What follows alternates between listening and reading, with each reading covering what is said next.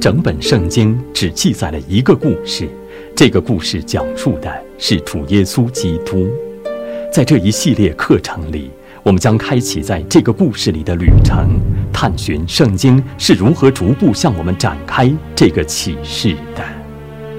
上帝所造的完美世界被亚当所犯的罪破坏了，就连大洪水也不能把这个世界重新洗净。但上帝的计划是不可阻挡的，他呼召亚伯拉罕凭着信心走出来，把福音的祝福带给世界列国。但亚伯拉罕是谁？上帝对他有什么计划呢？当代的事件与亚伯拉罕的相关性是无可争议的。我们听到巴勒斯坦持续存在的领土之争。中东的犹太人和穆斯林之间更广泛的争端的各方，都借亚伯拉罕之名来为自己辩护。虽然他们当中任何一方都并非真的有来自亚伯拉罕的权利，基督徒也把亚伯拉罕视为信徒之父。他们这样做是对的。我们必须严格的忠于圣经来理解亚伯拉罕。我们必须认真的学习上帝在圣经中的启示。在救赎历史的这一部分中所显明的神学，在亚伯拉罕时代，两类后裔的历史是如何发展的？上帝借着呼召亚伯拉罕，显明了什么神学主题？上帝与亚伯拉罕所立的约，如何再次推进了上帝的救赎计划，把我们引向接下来的圣经历史？为什么新约如此着重强调亚伯拉罕是所有相信之人的父？我们在旧约中看到的福音和救恩之路，与在新约中看到的是一样的吗？在这一课中，我们将要详细讲解上帝在与亚伯拉罕有关的历史中所展现的一些神学主题。我们将要探讨上帝呼召亚伯拉罕，与亚伯拉罕立约。借着亚伯拉罕应许将要赐下救赎主和救赎这些历史事件，如果你们一直听课，将会听到我们在这一课的结尾处要考察亚伯拉罕生命中的一个扣人心弦的事件。这个事件把我们学习的所有主题都联系起来了，从而表明了我们应当怎样把一个具体的圣经故事与上帝救赎进程中的伟大计划。联系起来。首先，我们来探讨上帝对亚伯拉罕的呼召：女人的后裔和蛇的后裔，及教会和世界，都在继续发展。在创世纪第十章中，我们看到了挪亚三个儿子的笼统家谱和后来各民族的起源。你们注意到，蛇的后裔是以含、古时、宁录为代表的。凝露在耶和华面前高举自己，迦南人是他的后裔，女人的后裔如所应许的那样，从闪一直到亚伯拉罕，从亚伯拉罕再到以撒、雅各，犹大一脉被拣选为中保的祖先。此时，上帝要借着闪族人传递关于救赎的启示。但是，上帝记录这份各民族的家谱，是因为在时候满足之际，救赎将要如上帝向亚伯拉罕所应许的那样，回到他们那里。在创世纪第十一章中，我们看到了关于巴别塔的记录：骄傲而叛逆的世人想要联合起来，高举自己，直达天堂。上帝咒诅和挫败了他们的恶行，变乱了他们的言语。使各民族分散居住在全世界。我们要记得这件事，因为《使徒行传》第二章记载了上帝后来在展开救赎历史时，将会借着福音的大能，在五旬节时逆转这个咒诅。那时，所有人都将听到用自己的语言传讲的上帝的启示。当然。这最终将会带来我们在启示录第五章九到十节中看到的关于天堂的描述，因为你曾被杀，用自己的血从各族、各方、各民、各国中买了人来，叫他们归于上帝，又叫他们成为国民，做祭司，归于上帝，在地上执掌王权。请想一想，上帝如何把这一点包含在对亚伯拉罕的应许之中了。以后旧约的先知将会告诉我们更多的信息。请注意，亚伯拉罕是怎样被呼召出来的？上帝用变乱语言的方式来惩罚了世界，这导致人类分散居住在全地之上，在世界各地繁衍生息。现在我们必须探讨一下，上帝如何借着信心之父亚伯拉罕这个人继续他的应许。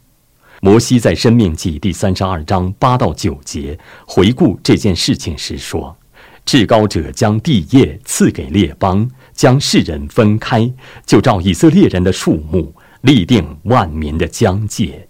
耶和华的份本是他的百姓，他的产业本是雅各。”我们在前一刻中可能已经注意到了这一点。我把旧约中相信上帝的人称为教会，这是完全合宜的。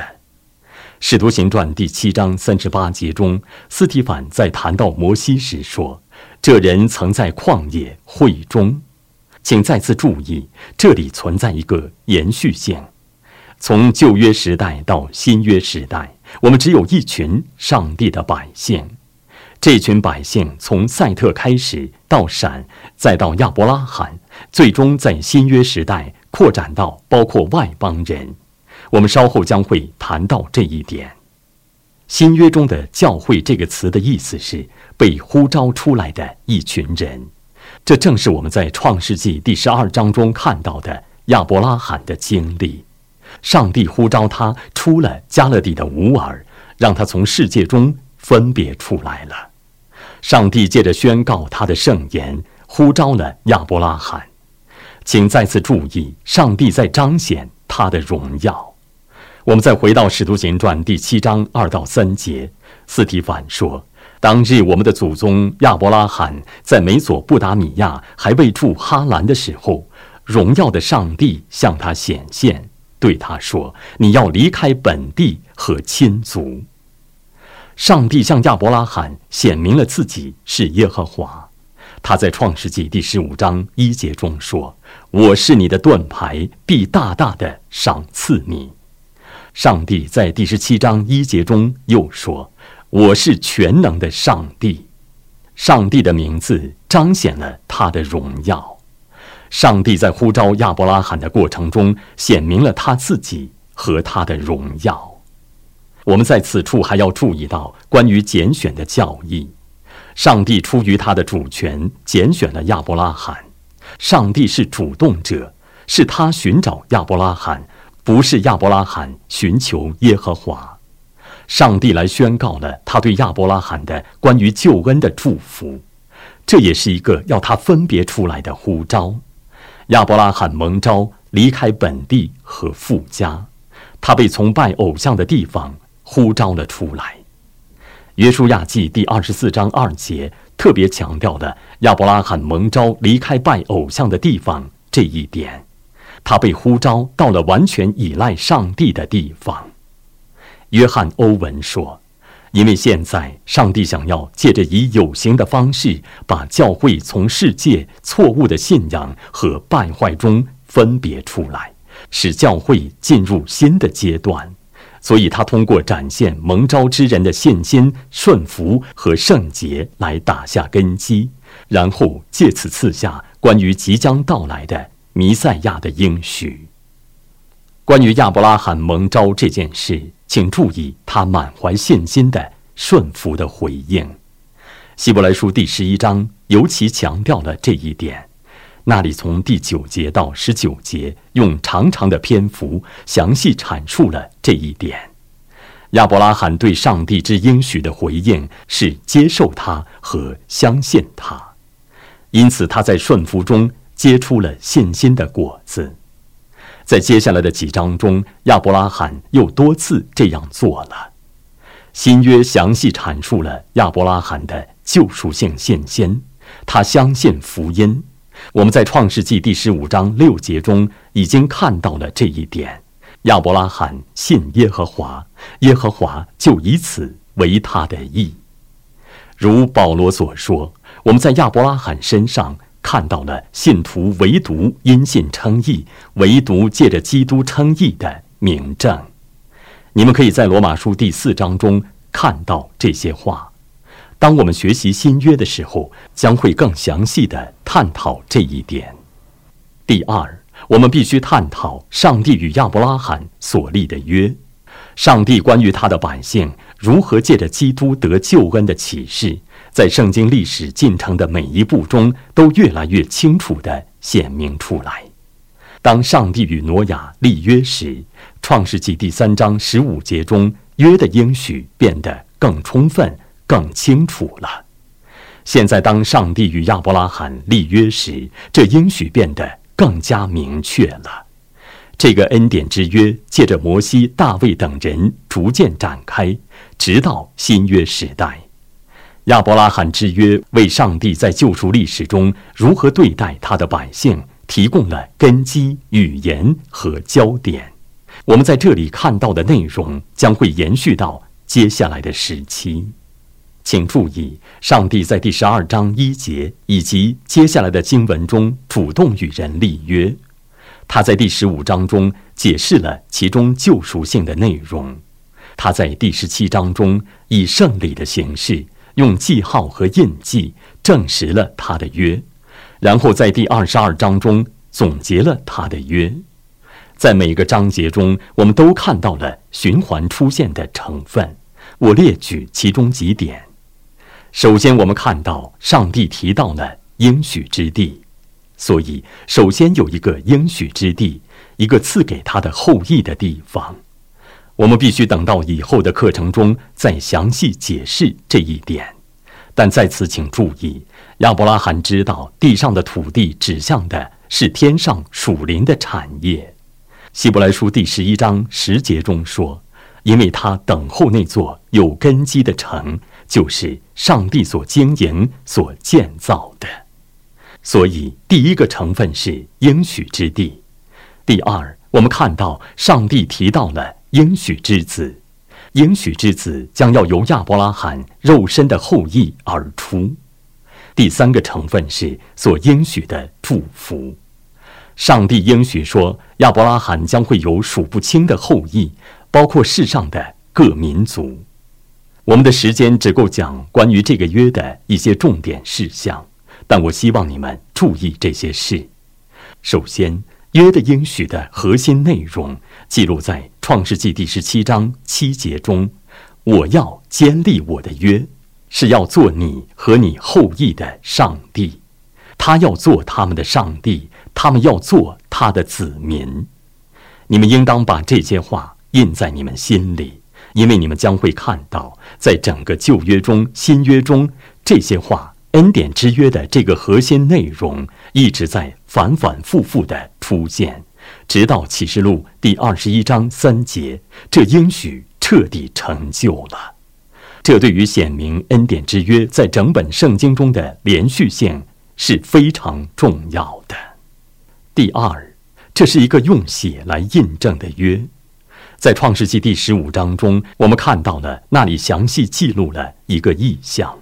在那个意象中，上帝在烟和火中显现，从被杀的动物的肉块中经过，庄重地立下了誓言，宣告了咒诅，表明他必定会实现自己的话。第三，我们再次看到恩典之约的福音应许，包括了家族性的原则。赐给亚伯拉罕的应许，也是赐给他的后裔的。上帝在创世纪第十七章七节中说：“我要与你，并你世世代代的后裔，坚立我的约，做永远的约，是要做你和你后裔的上帝。”恩典之约的这个要素一直持续存在到新约时代，如我们在前面所看到的。当彼得在《使徒行传》第二章三十九节中宣讲福音时，使用了与《创世纪》第十七章七节中几乎完全一样的话。他说：“因为这应许是给你们和你们的儿女。”第四，因为约的应许是赐给亚伯拉罕的后裔的，所以福音应许的记号和印记割礼也是赐给他的后裔的。《创世纪》第十七章十一节说。你们都要受割礼，这是我与你们立约的证据。然后，上帝继续命令亚伯拉罕的后裔和他们家里的人都要受割礼。在罗马书第四章十一节中，保罗称割礼为因信称义的印证，但应许的记号并不表明拥有这个记号的人一定是重生的，并非所有受过割礼的人都凭着信心领受了应许。以实玛利和以撒都领受了约的记号割礼。但以实玛利是不信之人，以撒是信徒。我们在雅各和以扫身上也看到了同样的情况。然而，上帝命令把约的记号传递给后代，却是绝对必要的。我们在第十七章十四节中读到：“但不受割礼的男子必从民中剪除，因他背了我的约。”以后我们在出埃及记第四章二十四到二十六节中将会看到这一点。上帝因摩西没有让他的儿子受割礼而想要杀他。当我们学习新约时，将会发现这一点很重要。第三，我们必须探讨上帝借着亚伯拉罕应许赐下将要来的救赎主和救赎这件事。上帝关于祝福亚伯拉罕的应许，也是借着他赐给全世界的。我们在创世纪第十二章三节的末尾处看到了这一点：地上的万族都要因你得福。这个应许唯有借着将要来的救赎主耶稣基督才能实现。新约的第一卷书马太福音的第一章一节中称他为亚伯拉罕的后裔。加拉太书第三章十四节说：“这便叫亚伯拉罕的福，因基督耶稣可以临到外邦人，使我们因信得着所应许的圣灵。”稍后第二十九节说：“你们既属乎基督，就是亚伯拉罕的后裔，是照着应许承受产业的了。”你们会再次看到关于创世纪第三章十五节中所应许的后裔这一主题。这个应许要继续赐给亚伯拉罕和他的后裔，最终如你们在加拉太书第三章十四节中所看到的，他把我们带领到基督面前，因着基督，这应许临到了外邦信徒和他们的儿女。如你们所看到的，上帝从来不曾想要把这应许局限在犹太人之内，即犹太人肉身的血脉之内。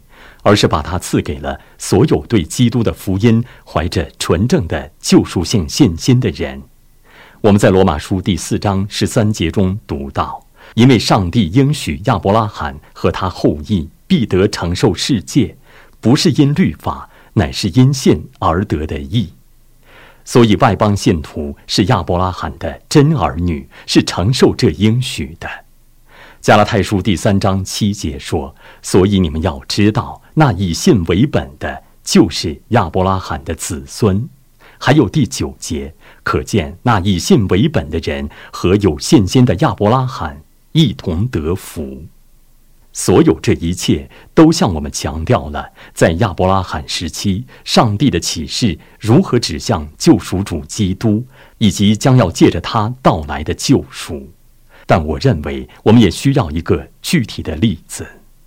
所以，最后我们要来探讨亚伯拉罕生命中的一个扣人心弦的事件，以此来阐明贯穿整本圣经的那些福音主题，从而表明圣经故事都与救赎历史这一背景相关。在创世纪第二十二章中，上帝显明了自己，他这样彰显了关于他自己的一些事，他显明了自己是耶和华以勒。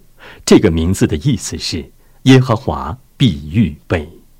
关于创世纪第二十二章，我想要强调的不是亚伯拉罕做了什么，也不是亚伯拉罕的信心所经受的试炼和取得的成功。虽然那些事也是很重要的，值得探讨和解释，但此时我想要强调的是，在这个故事中，上帝做了什么。因为创世纪第二十二章的重点是耶和华提供了献祭的羔羊，因此他的百姓以色列可以存活。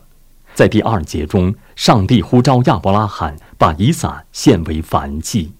现在，这不仅仅是对人本性的试炼，对于一位父亲而言，必须把自己亲爱的儿子献为祭，这是很艰难的试炼。不仅仅如此，我们还要记得，上帝把关于弥赛亚的应许以及世人的救恩局限在以撒的生命和他这一脉之中了。所以，亚伯拉罕似乎是蒙召舍弃救恩、舍弃基督本身。然而，《罗马书》第四章十六到二十五节描述了亚伯拉罕如何坚定地信靠上帝的应许，这是很美的一段经文。你在希伯来书第十一章中也可以看到更多关于这一点的描述，但你们都知道这个故事：天使阻止了亚伯拉罕，他重新得到了自己的儿子，仿佛以撒是死而复生的。上帝在灌木丛中提供了一只公羊来代替以撒。在此之后，在上帝提供了替代品公羊之后，在以撒得救之后。在第十四节中，亚伯拉罕称那地方为耶和华以勒。这个词的字面意思是耶和华必预备。如果你们像我一样，那么你们可能认为这个词的意思是上帝已经预备了，是不是？以撒已经得救，脱离了燔祭坛，上帝已经提供了一只公羊来代替他，上帝已经预备了。然而，这并不是那个词的意思。那个词的意思是“上帝必预备”，它是将来时，不是过去时。此时正在发生什么事？亚伯拉罕的目光更远大，他正站在摩利亚地的摩利亚山上展望未来。他拥有了一只公羊，他重新得到了自己的儿子。但他通过所有这些事，认识到自己拥有关于将来更美之事的确据。他展望未来，看到上帝将要借着以撒这一脉赐下代罪羔羊，我们的主耶稣基督。所以他说：“耶和华必预备。”我深信主耶稣在约翰福音第八章五十六节中说。你们的祖宗亚伯拉罕欢欢喜喜地仰望我的日子，既看见了就快乐。他所指的正是亚伯拉罕生命中的此时此刻。要记得，《创世纪》第二十二章二节告诉我们，这个事件发生在摩利亚地的一座山上。现在，我们来看一下，在整个圣经历史中与这个地方有关的上帝的启示。以后正是在这个地方，大卫将要在阿尔南的河场上筑坛献祭；再往后，所罗门将要在摩利亚山上建造圣殿筑坛。就在那座坛上，历经多个世纪，有成千上万、不计其数的祭物在那个地方、那个地点、那座坛上被献上。在同一个地方，摩利亚山上。两千多年之后，在亚伯拉罕之后两千年，主耶稣基督被钉死在了十字架上。你们看到了吗？上帝确实预备了羔羊，所以他的百姓才能永远活着。亚伯拉罕是在盼望将要发生的事，他可能根本不知道那件事也会发生在这个地方。对照以撒来想一想，上帝的羔羊。主耶稣基督，主耶稣基督是应许之子，以撒是应许之子吗？是的，耶稣是更伟大的应许之子，他是在亚伯拉罕之前就已经存在的永恒之子。以撒是在人等候了很久之后才出生的吗？他是在亚伯拉罕和撒拉已经很年迈的时候才出生的吗？是的。而基督是人们等候了很久的那位大卫的子孙将要到来的弥赛亚，上帝的羔羊。我们在新约中，在新约的开头部分看到像亚拿和西面那样的人在等候基督。以撒是以超自然的方式孕育的吗？他是在他的母亲已经超过了生育年龄的时候出生的。主耶稣基督更是以超自然的方式孕育的，他是由圣灵感孕，在童贞女玛利亚的腹中成胎的。主耶稣基督甚至远胜过以撒，温柔地顺服了父的安排，为自己的百姓把自己献为祭。主耶稣基督在创世以前就已经被预定为代罪羔羊。旧约中所有献祭的羔羊，都指向的是最后的那位代罪羔羊，他将除去他百姓的罪孽。因为我们在新约中读到，为一人死是少有的，为人人死或者有敢做的，唯有基督在我们还做罪人的时候为我们死，上帝的爱就在此向我们显明了。这是罗马书第五章七到八节，我们在上帝所漠视的圣言中看到了此处为我们记录的这个迷人的、扣人心弦的故事。创世纪第二十二章不仅仅是记录了一个有趣的故事，这个故事的内容中充满了基督，充满了福音，充满了上帝在圣经历史中逐渐展开的救赎计划。我们必须参照这一点来解释和理解《创世纪》第二十二章，牧者们也必须参照这些属灵的事实来宣讲这段经文，这样让人对这段经文有了新的理解和认识，也把这段经文与基督联系起来，然后借着那段经文把基督与我们联系起来。因此，我们看到圣经中的故事。比如《创世纪》中的这个故事，与当代基督徒有密切的相关性。基督是亚伯拉罕之信心的对象，他仍然是当今每一个真基督徒信心的对象。我们已经看到，亚伯拉罕对于我们理解上帝在圣经历史中逐渐展开的关于他自己和救恩的启示是多么重要。我们也已经认识到。上帝所漠视的关于亚伯拉罕的这段记述，与当今时代的每一个基督徒都有直接的关系。在下一课中，我们将要探讨上帝在亚伯拉罕之后的族长时代所启示的神学。我们希望你们已经因我们在这一课中所探讨的内容而受到鼓舞。下次继续跟罗伯特·麦克利牧师一起踏上学习之旅。更深入的研究圣经神学，并问这个问题：救赎故事是如何借着亚伯拉罕之家展开的？